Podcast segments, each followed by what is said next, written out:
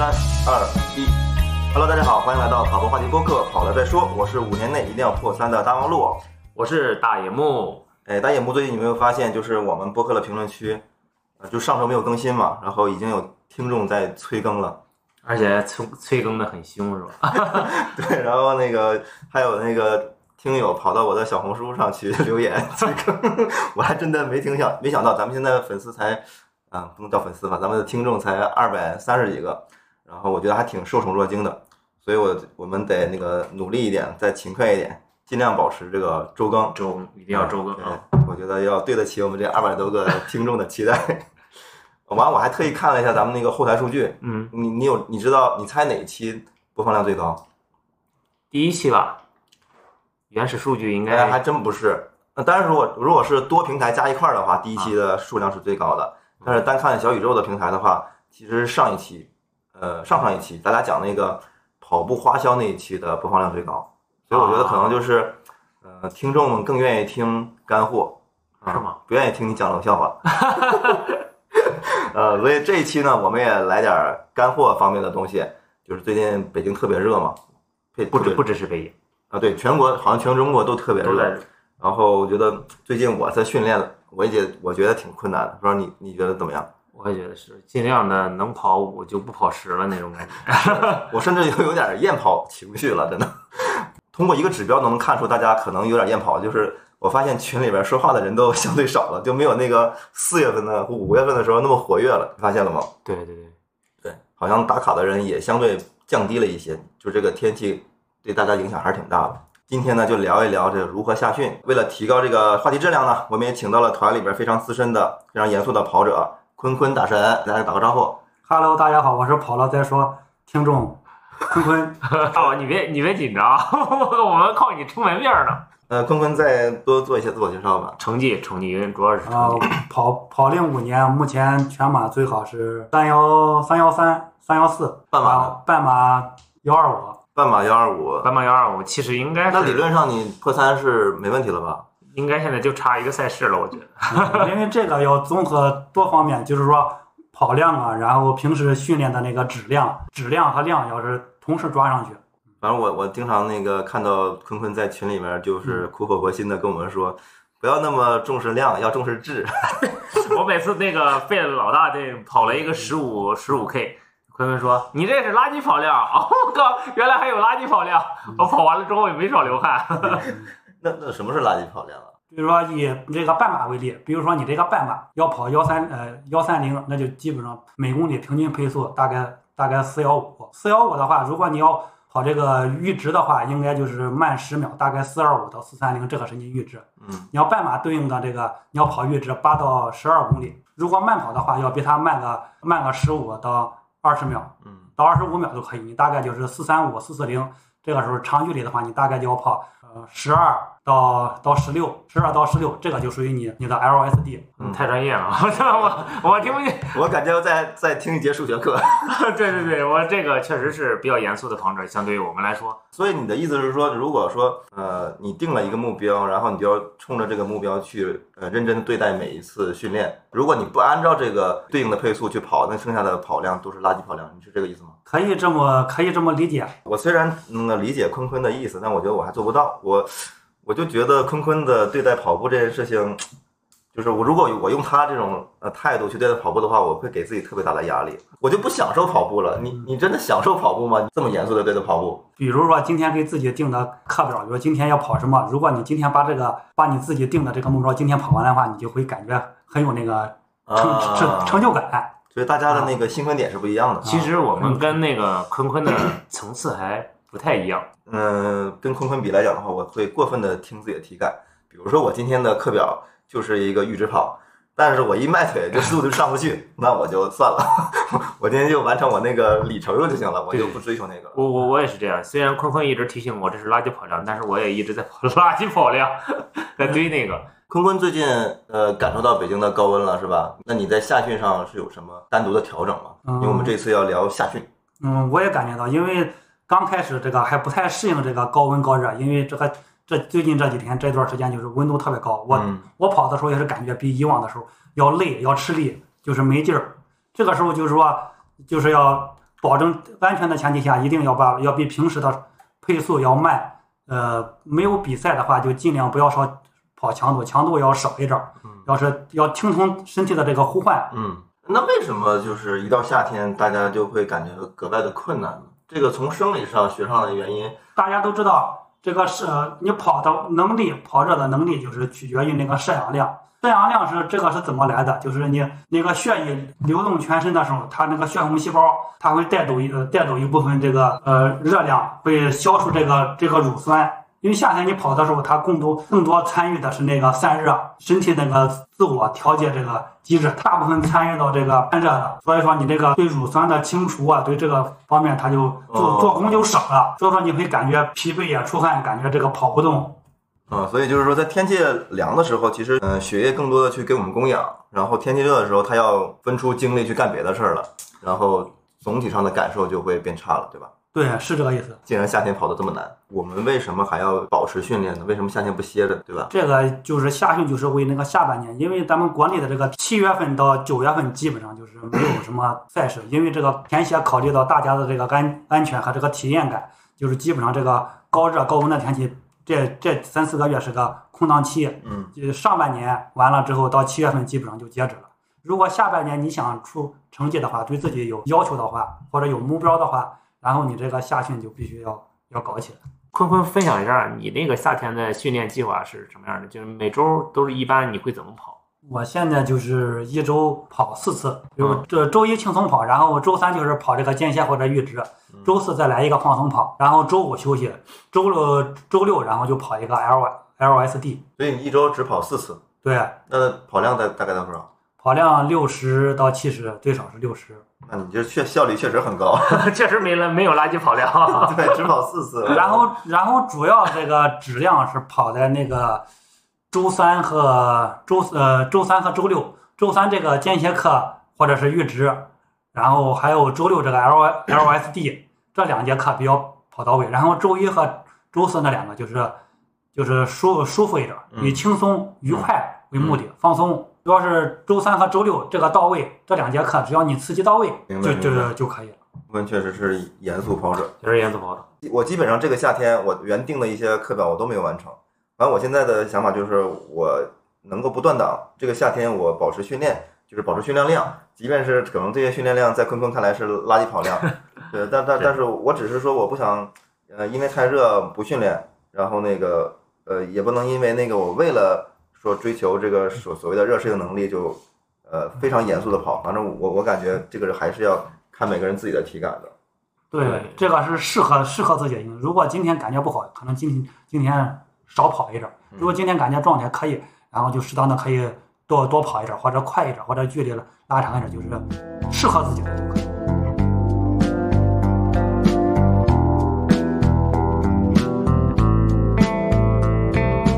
呃，那坤哥，我们在夏天当中还有什么要注意的呢？就是说这个天气很重要，大家还是要避开这个高温高温天气，尽量选择选择一个凉快的时间段。那就是早上和晚上了。对，早上和晚上，这个时候夏夏季的跑的时候跟那个春秋冬季不一样。这个补水，比如说冬季你可以跑一个半马，不用补水，跑完再喝。但是夏季就是流汗特别多，这个时候就就一定一定要多补水。咱们冬天有的时候跑一半马都没有补给，但夏天的时候基本上五公里之后就是是是出了大量的汗。然后另外一个就是那个电解质，因为有的时候你跑着跑着的时候，你会发现恶心或者是发晕，补水可能缓解不了，可能就是因为电解质失衡了。嗯，这个确实，你就流汗太多，造成那个糖分、水分这个流失的话，你这个供不上，就是就会心心悸，心悸的话就心跳加快，这个时候就是就有危险存在了。就我也发现了，就是你同样的配速，冬天的时候和夏天，夏天心率会比冬天会高高五六或高六七个。嗯，那这个的话，其实就给可以给大家一个提醒，就是比如说你是从冬天开始跑的，你觉得自己的状态挺好，然后你你心里有一个恒定的数值了，比如说你的有氧的心率就是一百四嗯，但是那个你到夏天的话，其实要提高这个警惕，你可能一百四你就完不成你原原来的任务了，你可能要到一百五。而且他会很多人都会有这种焦虑，就是我明明也一直在跑，为什么到了夏天之后我的跑力值反而降了？嗯，其实它只是一个身体的恢复的状态，到了冬天之后，你还是会迅速的就能恢复到你之前的值。就是天气造成的客观的事实，不是说你的能力下降了。对对对所以大家要有一个正确的认知，不能说哎我我一定要那个就是跟我的冬天或者天气凉爽的时候保持一样的体力或者水准，这个就有点过分要求自己了嘛，就可能造成运动伤害之类的。还有就是夏训的话，就是也适合就是跑点儿这个强度，因为冬天的话，这个天冷，这个人的这个肌肉啊容易活动不是特别开，因为夏天天气热，你就是活动几分钟，然后身体就能拉开放开了。嗯但这个强度也不宜不宜跑得太长，因为毕竟温度高，嗯，不宜跑得太长，穿插一点强度或者间歇、预知这种东西，但是就是要比冬训的这个要要短一点儿。那装备上呢？装备上你们两位就是在夏训的时候会有特殊的安排吗？防晒 虽然我已经晒得很黑了，但是我确实被安利了很多次了。因为这个防晒不是说你被晒黑了，而是会晒伤对，晒伤是还是比较难受的。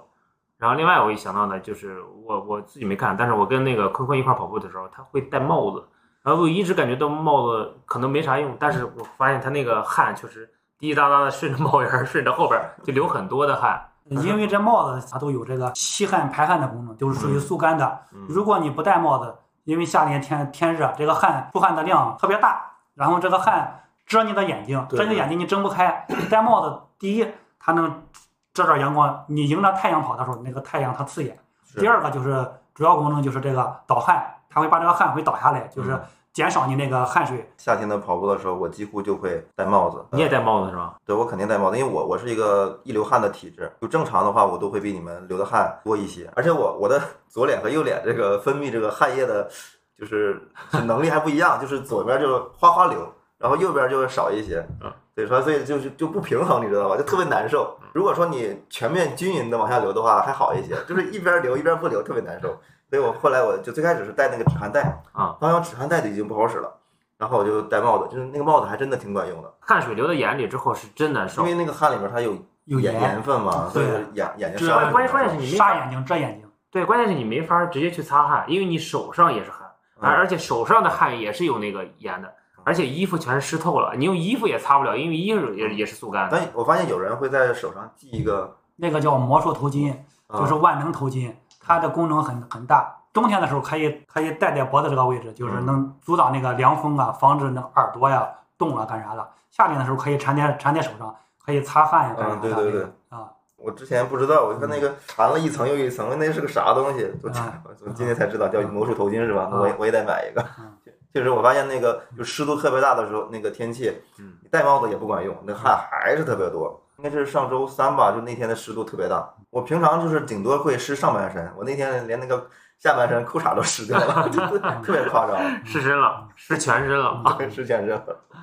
我总结一下啊，首先那个从运动量上，呃，其实是有要听自己的体感，适当的减一减量，对吧？然后那个在配速和心率上的话，都要去稍微降低一点，来保保证你这个不要这个中暑之类的。然后装备上的话，哎，装备我刚才没说衣服，反正我现在就是能穿背心儿，我就不穿那个带袖子了，尽量的让这个体感上感觉更凉爽一些。然后戴帽子，有的人可能要戴太阳镜，然后那个戴止汗带，还有刚刚才坤坤说的那个，可以去在手上系一个魔术头巾，方便你去擦汗。对，然后最开始坤坤说，呃，时间上，对时间上，你要么基本上就是太阳出来之前，或者太阳下山之后，对吧？对，所以他这个时间应该也用不着防晒，他这太阳没出来呢，他也跑完了。对，坤坤这种老老年人，基本上不需要防晒。你你的你的时间太早了。这时间太早了，你一般几点起早？上根据今天的距离，说今天什么科目要跑，今天如果就跑十五、十六的话，嗯，大概也就也就是五点起，洗洗刷刷大概二十分钟左右，五点半之前就出去，七点之前就就回来。所以确实防晒对他来说没啥用。啊，对，如果就是说，如果你能像坤坤大神一样起那么早，你这些东西都不用特别的在意，对，大概的去穿一穿就可以了。但是你比如说你速度没那么快，然后你又跑一个二十五、三十，然后你六点出去就跑了，一定要弄一下防晒，因为到七点半、八点的时候，那时候太阳还是比较烈的。因为这个有一它那个热量散发有这个供需平衡，大家尽量穿一些透气、轻轻薄的卫士凉快，因为两个腋下的话就散热很重要，嗯，呃很重要，所以说大家尽量穿速干的然后出完汗出汗的时候也不会说那么那么难受。嗯，你能穿背心的话，它就散热性更好，散热散热效率高了，你这个 对对你这个有帮助。哎你会光着膀子跑啊？这个不会，很少，我发现他很少那个嗯把自己的真皮露出来。但是我看那个什么大正啊、图图啊，就是那些那网红的网网红的实力实力跑者，嗯他们都是一般都是穿完了早上，因为起特别早嘛嗯，都会有一个那个披风衣嗯，跑了几圈之后一扔，然后像掉装备一样，然后就剩一跨栏了，嗯再跑了几圈跨栏一扔就剩真皮了。而且我看他们的补给也不是那种普通的矿泉水，都是自己弄了一个那个水壶，里边还是什么颜色的那种的。那个电解质粉，他们的五颜六色的。咱们如咱们现在如果跑步，对于这个经济性，这个支出成本，嗯，就是咱们买这个功能饮料，基本上就得就得大概就五块钱左右，像这种嗯宝矿力的干嘛，可能就得就得六块。嗯，你买电解质粉的话，再用矿泉水往里边儿按照比例往里边倒，这样的话成本会低一点。因为你知道夏天你跑一长距离的话，可能就得两瓶到三瓶水；跑一长距离三十公里的话，可能都需要两瓶到三瓶水，嗯，这个成本就相当相当那个什么。这样的话性价比比较高。对，跑一个长距离的那个补给的成本大概在十五到二十块钱，是吧？可以这么理解啊，我我我自己是买了那个叫宝矿力那个粉，也挺贵的，啊，那个一袋儿是两块吧，两两块五，反正也比水贵。啊，然后你再呃，你再算，比如说一一瓶水大概好一点儿的，嗯好一点儿的一块五一瓶，然后这个成本大概就控制在四块钱以内。关键是它有功能性啊，你那个嗯不能跟水比，你得跟饮料比。啊，是是是是，但我但我其实不太知道那个东西到底有没有用，我只是这个这个绝对是有用，因为实打实的你出了那么多汗，流失了那么多水分，因为这些东西里边它有一些这些东西都是快速吸收我身体需要的这些东西，嗯。糖啊和盐这个东西，因为像你出的汗那么多，但我觉得我可能有一个误区，就是或者说操作不当，就是我基本上都是跑完了再喝。这个跑完后喝是不是就没啥作用了？这个你像冬季的话，你跑完之后，呃，再喝呢。但夏季不一样，你这个东西，如果你身体感觉到感觉到渴了、缺了，你再去再去补，它可能就补补不回来了。哦这个时候你头会体验很差，会影响你这个训练的这个质量。对，我也发现有一个点啊，就是你如果中间补水的时候，有一个特别让人尴尬的地方，就是你喝两口，你觉得走的话就觉得不过瘾，你还还没有解渴呢。但是你喝多喝一点，然后再跑的时候，你发现身体就变沉了。就是应该怎么在中间这个就是说补给的话，得放到一个方便易拿易拿的地方。呃，你像我，如果是没有小伙伴儿、没有后勤的话，我会带一腰包，腰包里边儿会放个二百五十毫升、三百毫升的这功能饮料。就是跑的时候，比如说跑到五公里，喝个一口两口，这个作用就就就就很大。你是用一个什么水袋装着吗？有有现在腰包有一些那种四方的长条形的那种软水壶？软水壶，或者是或者或者是硅胶的。哦，如果是腰包不太方便，如果跑特别长的距离啊，你可以背一个这个越野包，带两瓶。软水包应该相对来说就没那么影响跑步的感觉吧？但是那个越野包的话，它是不是会逛呢？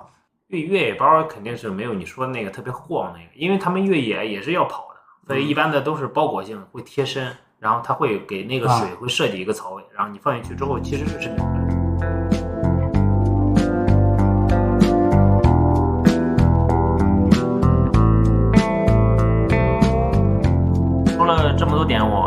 单的给大家再总结一下吧。像第一个夏天训练的时候，一定要错过那个高温的那个时间段，然后让地表的那个温度，然后慢慢的冷却一下。一般选择早上或者是晚上。当然，坤坤大神的建议是我们早上跑。然后另外一个就是补给，然后建议大家能够，然后做一个那个方便补给的方案。然后一是补水，二是补那个电解质，因为夏天的时候还是容易有那个电解质失衡。然后另外一个就是比冬天的话要稍微降低一下强度。然后这个时候你降低强度，然后你的跑力值的下降，你也不必过分的焦虑，因为夏天都会有这个状态。我们那个身体的那个生理上本来就会决定你会在夏天的训练的时候会会有更多的不适。然后再就是呃装备的时候尽量的选择，然后把那个腋下露出来，就是那个跨栏背心儿，对吧？然后做好那个防晒。如果你有那种速干的帽子的话，最好戴着那个帽子，会有一个更好的跑步体验。那个赛道选择也很重要，你别跑了一个一圈儿可能十几公里，然后你在补给的时候，其实那时候就已经渴的不行了。已经补不回来，体验已经很差了，对体验已经身体接近那接近那个虚虚脱的那种状态。我们所以其实，呃，你你个人跑步路线其实要需要设计的，你不能盲目的搞一个单程十公里，对对对，对，你没你连补给都很难困难，对吧？我们其实建议就是五公里，五公里就可以有一次补给。所以就设计一个呃，就是单程路线是五公里的这样一个路线，然后不是单程，是诶，可是你那边是环过来，然后是五公里一。个圈儿嘛，对对对，然后找到一个固定的地点存放水，就是那个中间补给的那个量，其实坤坤也刚才跟我们说了，其实就跟马拉松那个量差不多的，就可能水杯可能四分之三或者一半儿的对一次性水杯的就那个一百毫升左右，对然后，啊这这这两大口一百毫升左右对。，喝完了之后，然后接着就能跑，对不影响节奏。嗯，建议大家起跑的时候就可以先喝个两大口，喝一点。像像女同志不想喝这个，觉得这个热量太高的话，可以自己在家里，比如说拿那个凉白开冲点蜂蜜水干啥，喝一点，喝个喝个喝个半杯，二百毫升都都可以。刚才还有一点我忘了总结到了，就是说刚才说你把可以把夏天的时候可以把强度降低了，或者跑量稍微减少了，然后剩下的那个不是说就纯减少，是可以做一些力量相训练或者交叉训练，哦对，还有那个纠正跑姿。我发现很多人都会强调力量训练在跑步训练当中的重要的作用，就但是我现在没感受到，因为我几乎几乎就没有 力量训练。这个确实，这个对这个成绩，对你的跑步这个事半功倍。你这个做相应的力量训练，针对性的这些小力量训练的话，会避免你这个伤痛，因为你那个局部的这个肌肉群力量增加了。比如说你跑步扭了一下，但是你不会受伤。如果没有这方面，他那个跟腱、足腱不够强大的话，它扭一下可能就就伤了，就就就就肿了。嗯，然后你做这些呢，对你的跑姿，啊对你这些东西都有帮助，减少伤痛。其实就跑者的力量训练也不一定上器械，对不对？给大家说两个比较简单的，就是你在家里边儿背靠墙那个那个半蹲，坚持到腿发酸坚持不住了，然后就是停下来一分钟到两分钟，然后再做，一个礼拜做了做两次，一次做个根据能力做个三组啊，呃不等。还有一个就是那个蹲起，呃两膝跟肩同宽蹲蹲起嗯，蹲起来的时候这个速度不要过快，过快的话对于对这个膝盖不友好。嗯，要要慢一点，就是越慢越好，练练你那个膝盖侧向的这个肌肉支撑。哦这个这些肌肉群跑步的时候会避免这个伤痛，增加这个腿部这个力量，在家就可以做的很简单，不需要什么特别多的器械，也不需要投入特别多。如果有瑜伽垫的话，可以做那个俄罗斯转体啊，或者平板支撑啊，这些都是对这个核心力量都是有很大的帮助。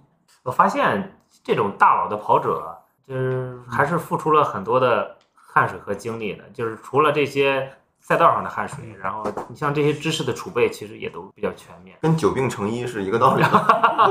平时训练你不流汗，你那个赛事你就流泪，对，跑得很痛苦。我我想起来那个，我觉得可以用一句话来总结我们这次节目，就是呃，夏天肯吃苦，冬天猛如虎。我也忘了是从哪儿看来的。今天其实坤坤呃和大眼木都跟我们分享了很多夏训的干货，我这边就稍微给一点点建议，就是如果你是初跑者的话，呃，可以像我向大大望路去学习，就是稍微佛系一点，主要还是安全放第一位，对对对安全第一，然后不要去追求过分的强度。大佬们说的垃圾跑量，咱们是可以的。对然后稍微资深一点的，可以跟坤坤这种去学习，然后追求这个质量，追求质量。听众如果有更科学的训练计划或者是夏训的一些想法的话，也可以给我们留言，或者是去大望路的小红书上给他留言。然后我们那个到下期的时候，可以把一些候补的观点，就精精华的观点，可以给大家补一下的。欢迎我们听众里面资深的跑者给我们上课，跟我们分享一些你在夏天跑步的时候的方式啊，或者是心得吧。嗯，行，那么本期节目就到这里，非常感谢坤坤做客我们的栏目，期待着坤坤早日破三，期待坤坤下一次参加节目，好，拜拜拜拜。